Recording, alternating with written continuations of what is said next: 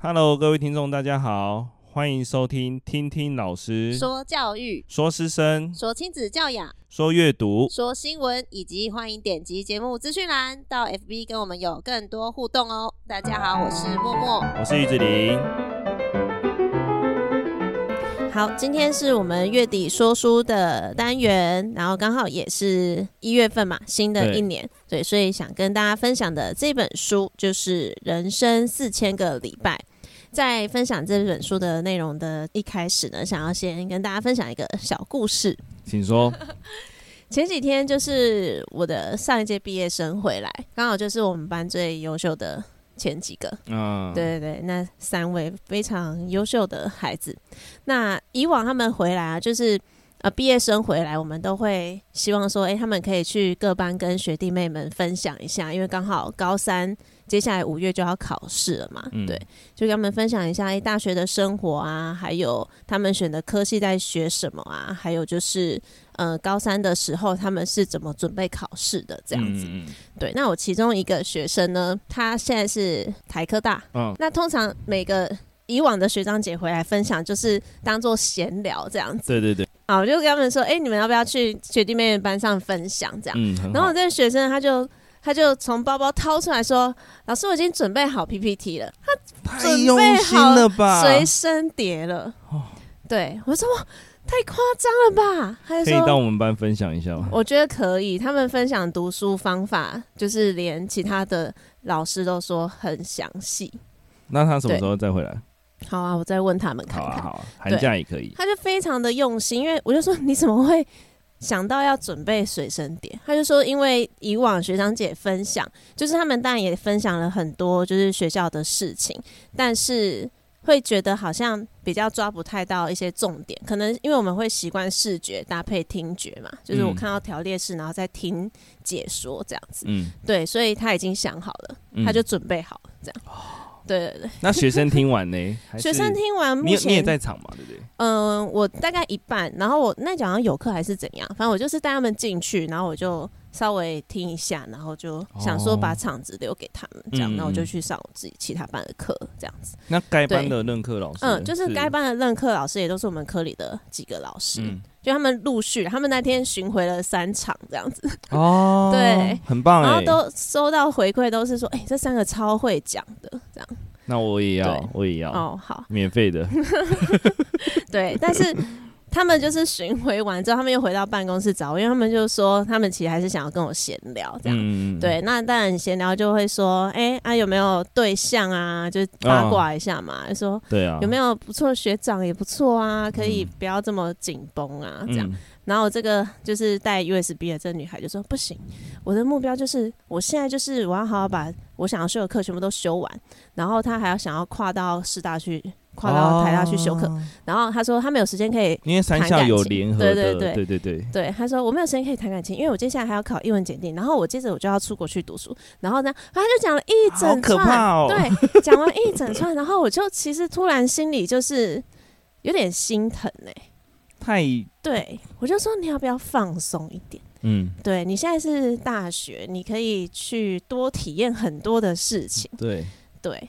然后包含我说包含感情也是，因为恋爱学分也是，是也是很重要的啊。对，对，然后玩社团就是交友广阔也很重要啊，对等等。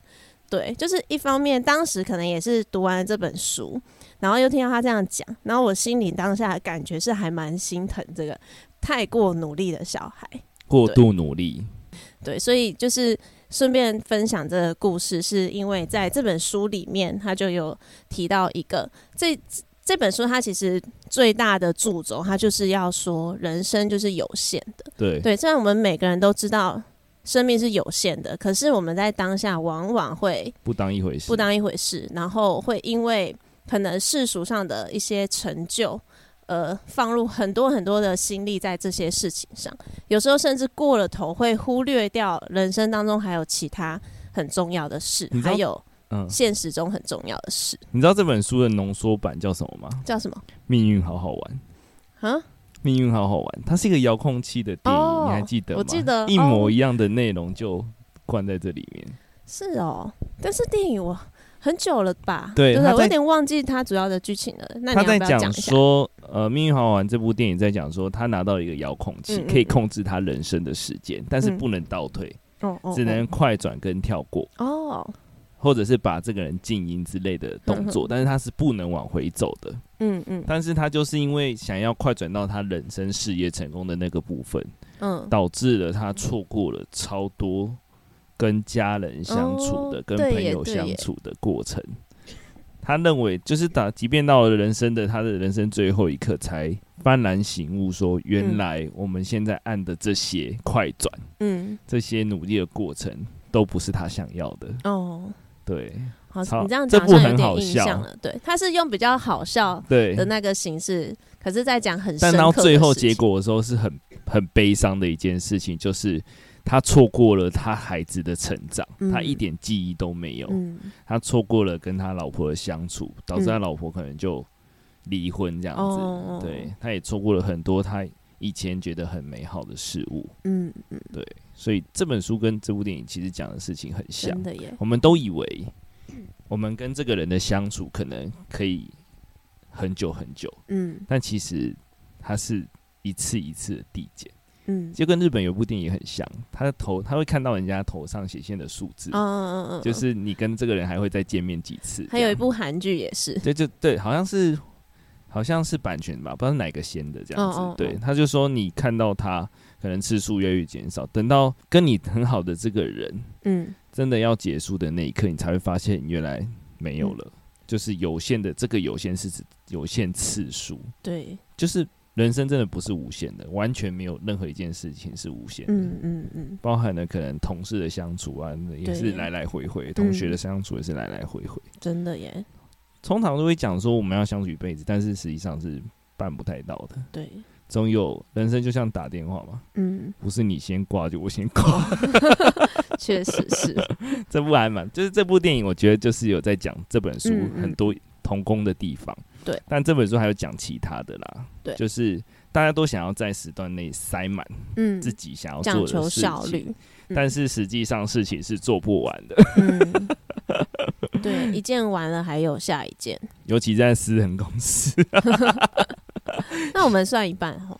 对，我们算还好。对啦，有一个呢效率陷阱啊，就是当你以为你把事情完成之后，可以做更多自己想做的事情，但是换来的是更多的任务。对。就是私人公司最常见的，嗯、对，还有一个就是不要奢求什么都想要，嗯，你还是有比重问题，你还是有所取舍，嗯，就是它是一个直角坐标系嘛，对，最哎、欸、最右上方就是急迫又重要的、嗯、那个当然是先优先完成，对，嗯、然后可能左边就是重要但是不急迫的，那右边、嗯、右边下面可能就是急迫但不重要的，嗯，左下角是不急迫不重要的，就你要丢掉一些。不应该去追求的，像急迫不重要的，有一些可能就不用去做。嗯嗯，你要自己去思考啊，我现在到底真正想要做的是什么？嗯，包含你取舍。对，你现在想要的，可能也不是你未来想要的。嗯，就是这个学，就是你刚刚讲的这个学生，就让我觉得，诶，应该是这样，就是他在追求他的学业登峰造极的同时，对，他应该也要思考，他是不是真的最后十年后想要这样的？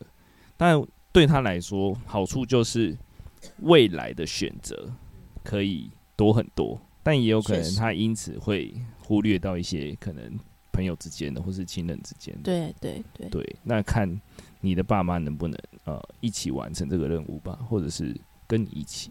嗯嗯，好，那我们再回到这本书，那其实一开始呢，他就是在讲说，嗯、呃，我们会非常习惯把。我们自己的时间可能分成好几段，就是为了说要在有限的时间内塞进更多的产能，这样子。嗯，你你会这样吗？你会对不对？我会啊，你也会好不好？我也会。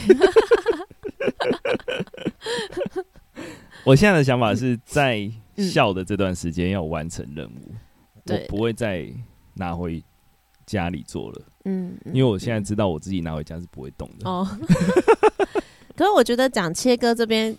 因为我们的工作的关系，又会切得更碎。比方说，一整天早上起床，你就会想说：好，我一到三节没课，那我就要干嘛？哦、对对对对，对，对，我就要在这三节，我我一定要完成什么什么什么什么。我通常是设定一周，这一周要完成什么？哦，我都哦，有啦，也是有，会先有一个一周的 list，然后再分配到每天有空堂的时间。对，对对。可是空堂有时候又会有一些突发的事情。对。这个时候其实就会很容易焦虑。就是阿华害的，阿华，谢谢阿华。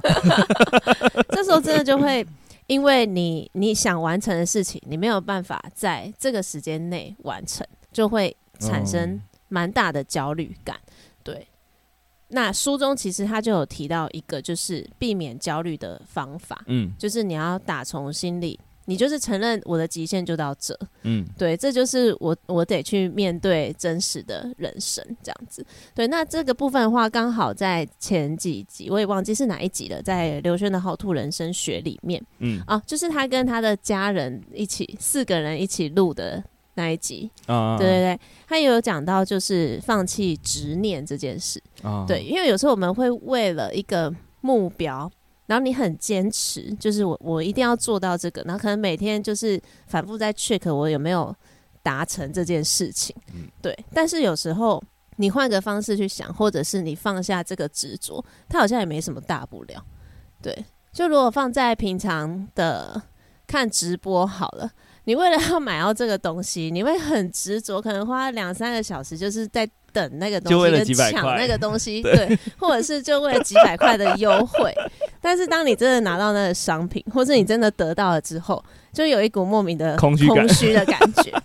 对，这其实这个就是我们日常生活中的执念，但是放到工作上，其实也是我们有时候会很执着，说我我这周一定要完成这件事情，然后因为别人拖到了。而很生气或是焦虑，对，这也就是哦，对，我昨天的事情应该也只是执念而已。对对对，就我们大家都有自属于自己的执着的地方。这边讲一下，就是昨天发生的，我认为的竞赛不公平这样子，嗯、然后就是跟主办单位就先讲了一下，嗯、然后讲完之后他就没有要改嘛，我就更不爽了。那、嗯、我就跟好朋友分享，大家都劝我放下。对，大家都真的劝你不要执着，真的。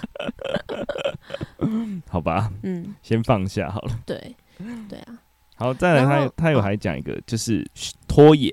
嗯，他说人生的拖延也是个方法。嗯，就是可能你遇到某一些事情，可能真的你没办法完成的，是事情一次来太多，你就可以拖延一部分不重要的部分，先去完成需要完成的。拖延到最后，甚至你就可以感觉到这真的没那么重要。嗯，哦，就是不要很急着，马上你就要解决所有事情。对，不可能，人。有限的啦，能力真的超级有限。对，所以我们要承认自己就是有有这个极限。可是，在看这本书的时候，我不知道你有没有个感觉、欸，就是好像一直在打脸老师这个角色。对啊，因为我们 我们好像总是跟学生说，你现在就是认真读书，东西赶快教，考上大学，好像就会开启美好的未来。这样，可是大多回来都会说，老师大学又。根本没有你说的那么好玩，超累。然后大学教授可能就会跟他讲说：“你现在就是认真的做这些事情，你这样就可以找到好的工作。”这样，对。进到职场之后，就说：“你现在就是靠把这些有效率的事情完成，为了你将来的生钱。”这样，对。所以，我们人生就是一直不停的接收到这一些讯号。然后不停的榨干自己，就是对于积极的人来说吧，对，不停的榨干自己。但是我们什么时候才会得到那个传说中的美好的未来？哦，对啊，对，好像我们都掉入了，我们好像掉入资本主义的陷阱里面。嗯嗯，就是我们其实没有真的享受到人应该要追求的事情。对，这就是这本书最主要的。啊，这个时间其实在古时候是不存在的。嗯，时间包含小时分分什么管理时间，这些都是不存在。但是那些人也是活得还不错啊。甚至比我们还要健康，好像是哎、欸。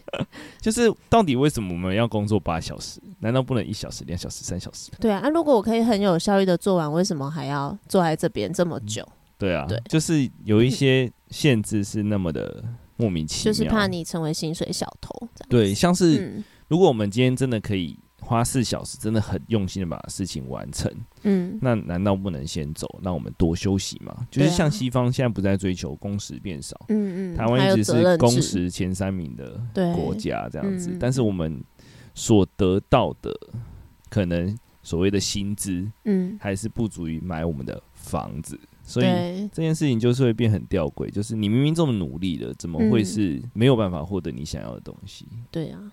对啊，真的。就是你的时间已经应该讲，有一种说法是说，你现在认为的此时此刻也已经是前零点几秒的事情了。嗯，所以你真的很努力当下的时候，其实是你完全没有任何的时间观念的。嗯嗯。但是抽离这件事情来看，我们来看时间这件事情，真的是要做到这么的极致吗？嗯，就是我们要思考的问题，但是也不是叫你什么都不做躺平。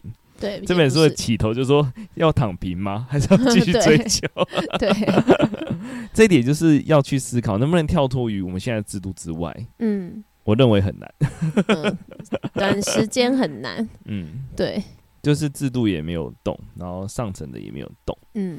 嗯，现在还是一样，就是极少部分的人享有了大多数的财富。嗯嗯，那这件事到底是不是对的，也不一定。就像你现在看中国大陆所谓的共产主义，他们也不是真的共产主义，你发现了吗？啊、不是大家都看得到吗？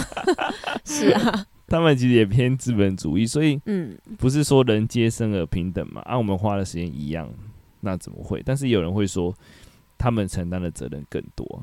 嗯，所以这件事情也蛮吊诡的。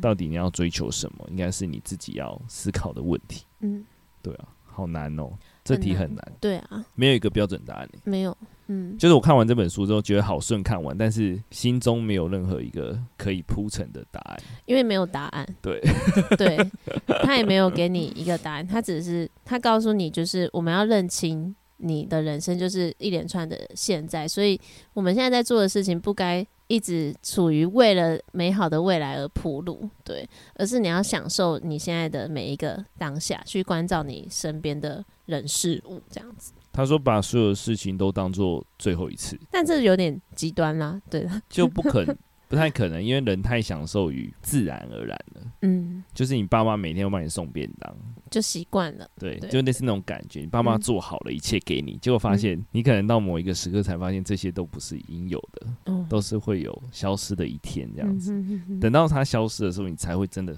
知道这个很可贵。对啊，人都是这样，人都是这样。对，不管有再多的电影、电视剧，告诉多的书，告诉你。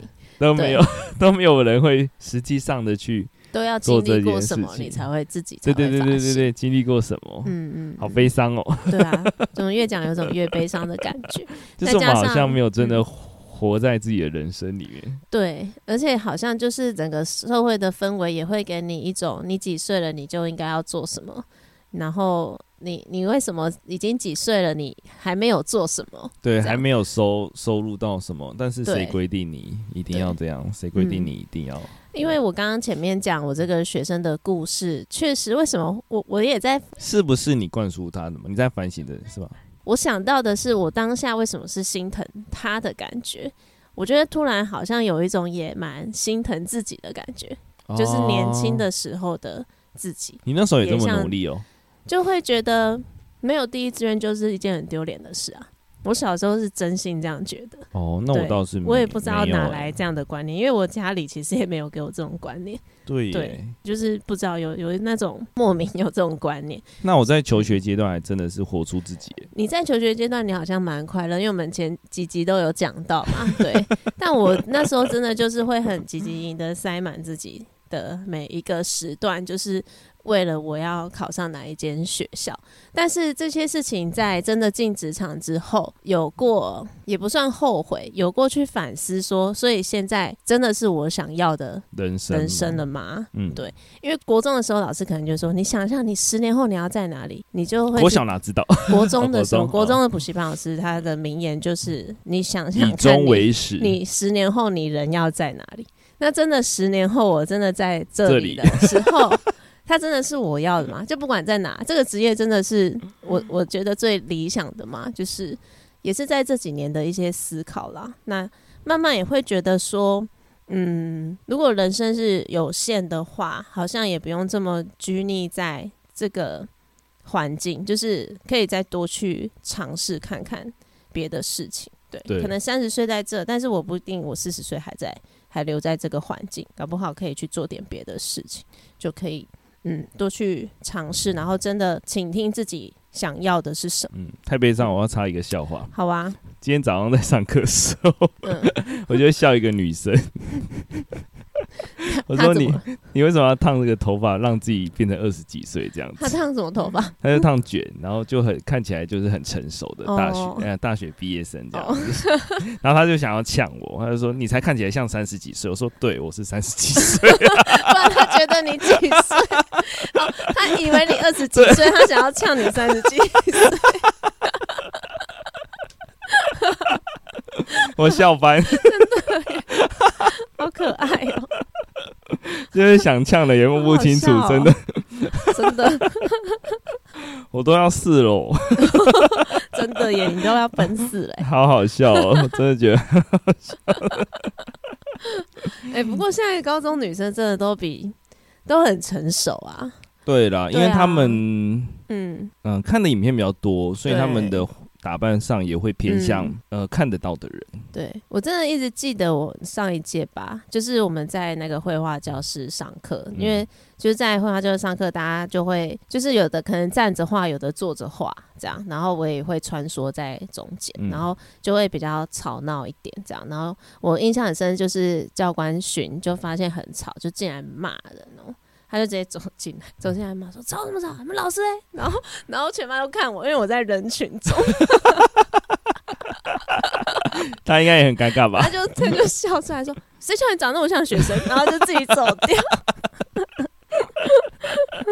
好好笑哦，好好笑的。他是一个蛮正派的人。对对对，好，穿插一下。对，因为这本书看完其实还蛮悲伤的，而且也我一直反省，好像不能再跟他们讲说，你现在就认真读书，上大学就可以怎样，就是取消这句话。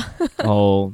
我我是没有讲这个啊，我是说至少你未来的选择多一点，嗯、但是选择多一点又怎么样呢？对啊，对。对对，就是以放大整个人生来说，我很常在思考这件事情，嗯，到底我们现在的要求是不是最应当的？嗯，还是只是要告诉他，像今天早上他们在讨论打扫这件事情，对对，我旁边同事就问我们班的那个说：“你怎么可以拖那么干净呢？”然后他就说：“ oh. 哦，就直着拖一遍，横着拖一遍，然后就指着我这样。Oh. 然后我同事就说：“为什么要教这个？”我说：“不是某件事都要追求极致嘛，就是你要到这么干净，你想要这样的效果，就是要这样做。”但我有时候会反省我自己说：“真的有这个需要？有这个需要吗？轻松一点，但是我们就想要跟别人不一样。对啊，我觉得我们就是太 太这样想了。所以他其实书里也有讲到一个重点，就是。”闲闲没事也是很重要的一件事。哦，放空。对，对。但是，嗯，放空应该要选择时段呢、啊。嗯。比如说，你可能面临的人生重大的事件的时候，嗯，应该还是要要抓紧时间休息，当然是需要的。但是你不能都在休息。嗯哼哼哼。对啊，还是有一些要争取的。所以，对对。到底是怎么样状况？其实，究竟是资本主义的陷阱呢，还是我们现在人生观是错误的？其实。没有到可能一两百年后，我们也不知道结果。说不定等到未来发生一件事，就是可能人类面临的一些重大灾难的时候，你才会发现我们现在制度全部都是错的。对，说说不定未来才会发现说，原来我们现在分的这些国家都是没有必要的，都是为了那些人在。其实也是，对，不然大家都一样，都是的，都是人啊。对，为什么可以歧视？那歧视怎么来的？恐怖主义又怎么来的？这些都是一些人生很大灾问。嗯，就是放大到面临死亡的那一刻的时候，最终的那一刻的时候，其实你回顾自己的整个人生，嗯，有需要过到这么的逼自己吗？对啊，但是也有可能是因为你到那个时刻，你已经因为前一段时间的逼自己，才学到这些事情。嗯，对，我那时候我在上礼拜听完演讲的时候，我就画一张图，嗯，就是一个能力值的图，嗯，我我认为。呃，一出生的时候，在看这件事情的时候是非常宽广的，它是比较高的。嗯嗯。然后到你慢慢的被这个社会局限之后，嗯嗯嗯，它会慢慢的下降你的见识。哦，对。嗯。然后到你看很多书，或者是学习到很多经验，又开始往上爬。嗯嗯。直至你死亡那一刻，可能就是最高点。嗯嗯嗯。跟你出生那一刻是一样。哦。对。你要有哲学哦。就是。我在听完刘轩的演讲，我就我就觉得，我就自己画了那张图，这样子。我觉得见识是这件事情，所以我们现在正处于可能低潮，所以我们看不清楚整个人生的面貌。嗯，可能到死亡那一刻才会发现，哎，原来我没有瞎忙。哦，原来我真的需要那么努力，也也说不定。对对啊，所以没有答案啊，但是人生是自己选择的所有选择累积起来的自己。对对对，所以你会有遇到接踵而来的问题啊。嗯，你要在这四千周顿悟这一切。但也有可能你是 你没有顿悟，但是你教的某一个学生哦，帮你解决了这个问题。嗯，人是很廉洁的，所以才会形成这个世界嘛。所以你一定是值得存在的那个必要。嗯嗯，只是你看不到。现在的见识看不到你存在此时此刻跟努力当下的必要，嗯，嗯对，有可能我现在教他怎么打扫，他未来就是可以找到一个很好的人，嗯、就是嗯，跟他同样价值观的老婆，然后形成更好的家庭环境，这样，嗯嗯对啊，就像你找到你老公这样，很好的家庭环境，因为我不会打扫，对。开玩笑的吗 我觉得最大的功用就是你会去思考一下他的字句想要告诉你的是什么。那再加上前三年疫情期间，很多事情你都被迫得停下来跟慢下来。那疫情后的现在呢？我们是否可以在在我们的生活上，在速率上面、效率上面，再做一些比较好、对自己比较好的调整？嗯，对啊，我觉得这个是还是需要思考的，还是需要受限于自己的能力啦。对，就是不能一直那么的高压。嗯。对，我觉得调整吧，调整跟关照自己吧，还有关照你的身边的人。嗯，对，这个可能才是人生最重要的事情，而不是所有事情都等到某一个将来，但你你却不知道你那个将来真的会会来吗？对，就是我们不要把这样的不确定一直当做就是。去说服自己忽略某些事情的那个因素。嗯嗯，好，以上就是我们这个月底的选读人生四千个礼拜，也希望大家可以去看看这本书，或许你会对于你现在的生活有一些不同的想法跟感触。那最后也希望大家在新的一年都可以关照好自己的内心跟自己身边的人事物。享受当下。那如果喜欢我们节目的话，可以点击节目资讯栏，可以到我们的 FB 还有 IG 上面留言给我们。也希望可以给我们的 Apple Podcast 点五星好评，然后分享给你身边的亲朋好友。那我们就下期见，拜拜。拜拜。